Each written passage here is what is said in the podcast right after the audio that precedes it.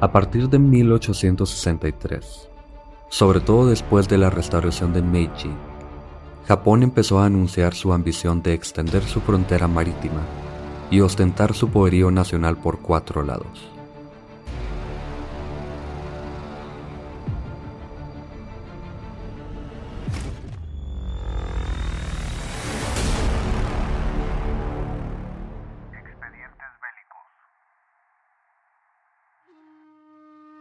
1927, el gobierno japonés de Kakuei Tanaka elaboró los lineamientos generales sobre la invasión a China y determinó los objetivos estratégicos del militarismo japonés en diferentes etapas. Primero Corea del Norte, luego Manchuria y Mongolia, más tarde toda China y finalmente Asia y el mundo. La guerra de Yara en 1894 tuvo como resultado que Corea del Norte se convirtiera en una colonia de Japón. Y el Tratado de Shimonoseki ayudó a Japón a lograr de China una indemnización de 200 millones de taeles de plata, con los que desarrolló su industria pesada y militar, así como materializó acumulación originaria capitalista. Después de expulsar el poder de la Unión Soviética del noreste de China, monopolizar el ferrocarril más importante de la región y matar a Qin Chuolin, el mayor caudillo militar chino de Manchuria. Japón recibió más profundamente la debilidad de China y se dedicó a conquistar todo el país. La ocupación de Qianyang, base de la industria pesada del noreste de China, contribuyó a que Japón continuara con sus ambiciosos pasos de invasión a China y Asia, y luego el ataque a Pearl Harbor. En la noche del 18 de septiembre de 1931, el ejército japonés acantonado en el noreste de China voló un tramo del ferrocarril junto al lago Liutuao de Xinjiang y responsabilizó a los chinos. Este acontecimiento fue llamado Incidente de Mokden. Con este pretexto, Japón conquistó rápidamente las tres provincias del noreste de China y estableció el gobierno títere de Manchukuo, con el que comenzó su dominio colonial de 14 años sobre el territorio del noreste de China. Los habitantes de Manchuria no estaban muy a favor de aceptar el dominio japonés. Y, por otro lado, los jóvenes integrantes del ejército de Kwantung no se conformaban con tener el control del sur de la región.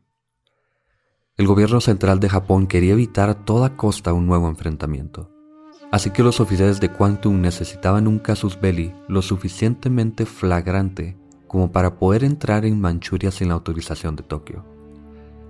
Los invasores japoneses aplicaban la política de los tres todos, que significaba matar todo, saquear todo y destruir todo, la que condujo directamente a que más de 35 millones de chinos perdieran la vida y que más de 100 millones se vieran obligados a dejar su hogar y vagar.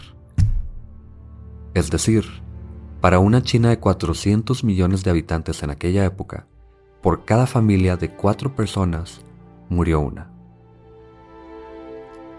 Durante 14 años el gobierno colonial ejercido por Japón en el noreste de China, aparte de impulsar una educación esclavizadora, cometió depredaciones económicas a más no poder.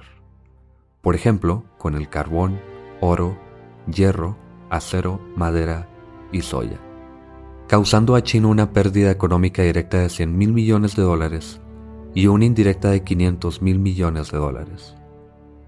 Japón también plantó y vendió opio en China y realizó experimentos bacteriológicos y utilizó armas químicas. Aún después de 1949, más de 200 habitantes de Heilongjiang, una de las tres provincias del noreste de China, murieron o fueron afectados por haber tenido contacto con armas químicas dejadas por el ejército japonés. En los juicios sobre crímenes de guerra de Khabarovsk, algunas cifras también revelaron claramente las atrocidades cometidas por los fascistas japoneses. En el campo de prisioneros de Japón, en Shenyang, donde estaban encarcelados también generales de categoría más elevada de los aliados, la tasa de mortalidad solo de los estadounidenses y británicos alcanzó el 16%, mucho más elevado que el 4% de los campos establecidos por los fascistas alemanes en Europa. En aquel entonces, 41 de los 42 países votaron afirmativamente que Japón sí cometió el crimen y lo obligaron a retirarse de la Sociedad de Naciones. De las tarjetas postales podemos saber que, en aquella noche del incidente, no es cierto que el ejército chino no se defendió como nos han dicho. El hecho fue que muchos oficiales y soldados se sacrificaron en la batalla contra la invasión japonesa. Fueron ellos quienes lanzaron el primer disparo de la guerra antijaponesa. Para que más gente en el mundo conozca el hecho del incidente de Mukden, China ha solicitado la inclusión de estos archivos históricos junto con los de la masacre de Nanjing y los que describen que el ejército japonés obligó a reclutar mujeres de confort en la isla del registro de la memoria del mundo.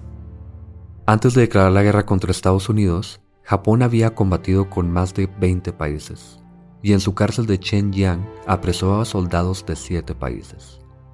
Además, sus armas bacteriológicas también apuntaban a Estados Unidos, una de las entonces potencias hegemónicas en el mundo.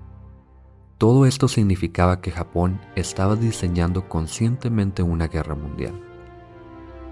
En el campo de batalla europeo, Alemania atacó Polonia el 3 de septiembre de 1939, conquistó Rusia el 22 de junio de 1941 y Japón lanzó un ataque sorpresivo a la base de Pearl Harbor el 7 de diciembre de 1941. Así que para estos países, la Segunda Guerra Mundial estalló en diferente fecha y año. Sin embargo, esta conflagración tenía dos campos de batalla, uno en Europa y otro en Asia, y el pueblo del mundo enfrentaba tres enemigos en común, Alemania, Italia y Japón, quienes conformaban la alianza de las potencias del eje. Como Japón fue miembro del bando beligerante contra los aliados, Reino Unido, Estados Unidos, Francia, Rusia y China, el incidente del 18 de septiembre que provocó la invasión a China debe ser considerado como el punto de partida de la Segunda Guerra Mundial y de la guerra antifascista en el mundo.